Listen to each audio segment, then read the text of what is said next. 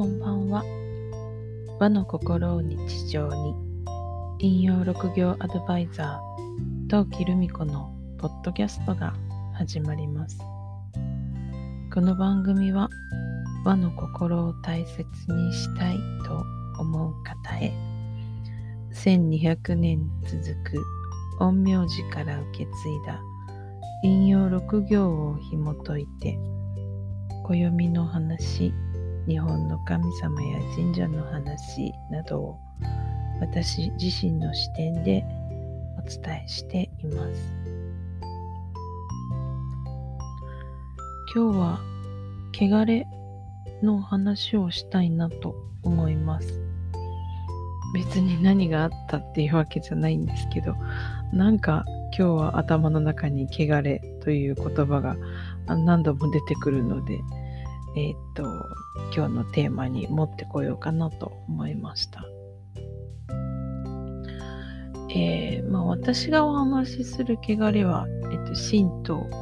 の汚れのこと、日本の神様とかにね、このお話に出てくる汚れの話とかになると思うんですが、汚れに似た言葉に汚れっていうのがありますよね。で、汚れっていうのは表面についたものだったり一時的なものっていう、うん、意味合いがあるそうです。それに対して汚れっていうのは、えー、自分の中内面に関わることでありちょっと時間がずっとそのまま続いていくっていうような意味合いが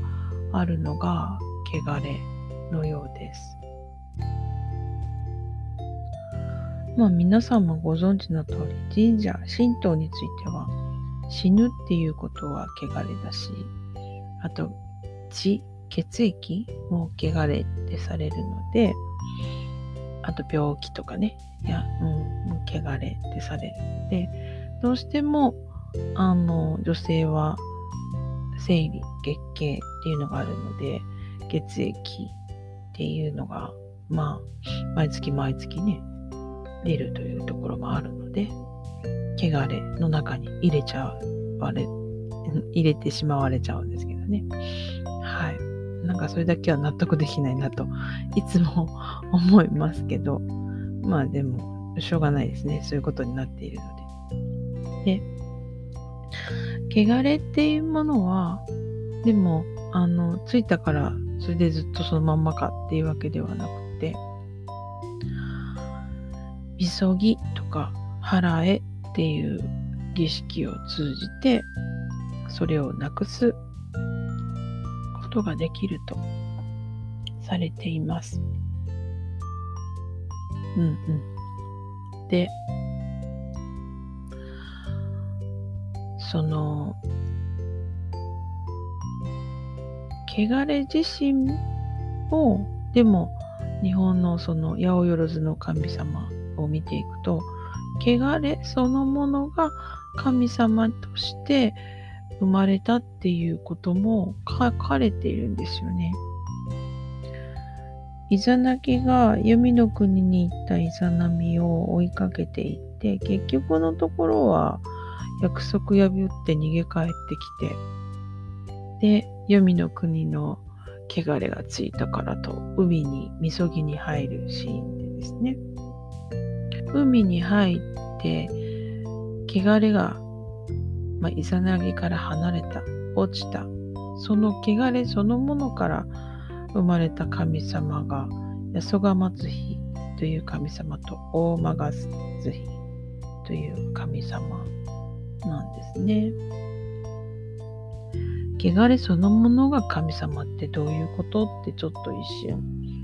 思うんですけど、それはだから汚れそのものの神様なので、汚れをコントロールできるっていうところで言うと、まあ単純に言うと厄除けみたいな、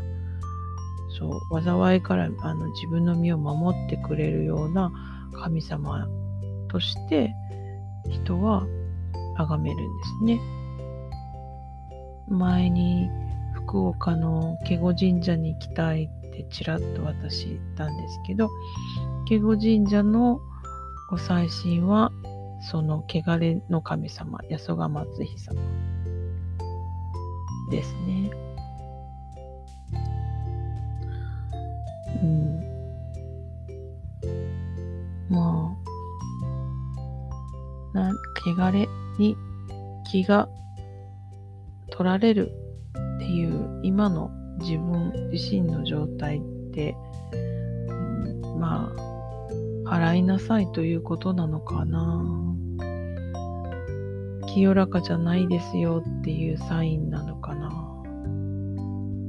ってちょっと今思ったりしています。今日は汚れのお話でした。さて、あなたの周りは今日はどんな一日でしたか？明日もあなたらしい一日でありますように、ゆっくりおやすみなさい。陶器でした。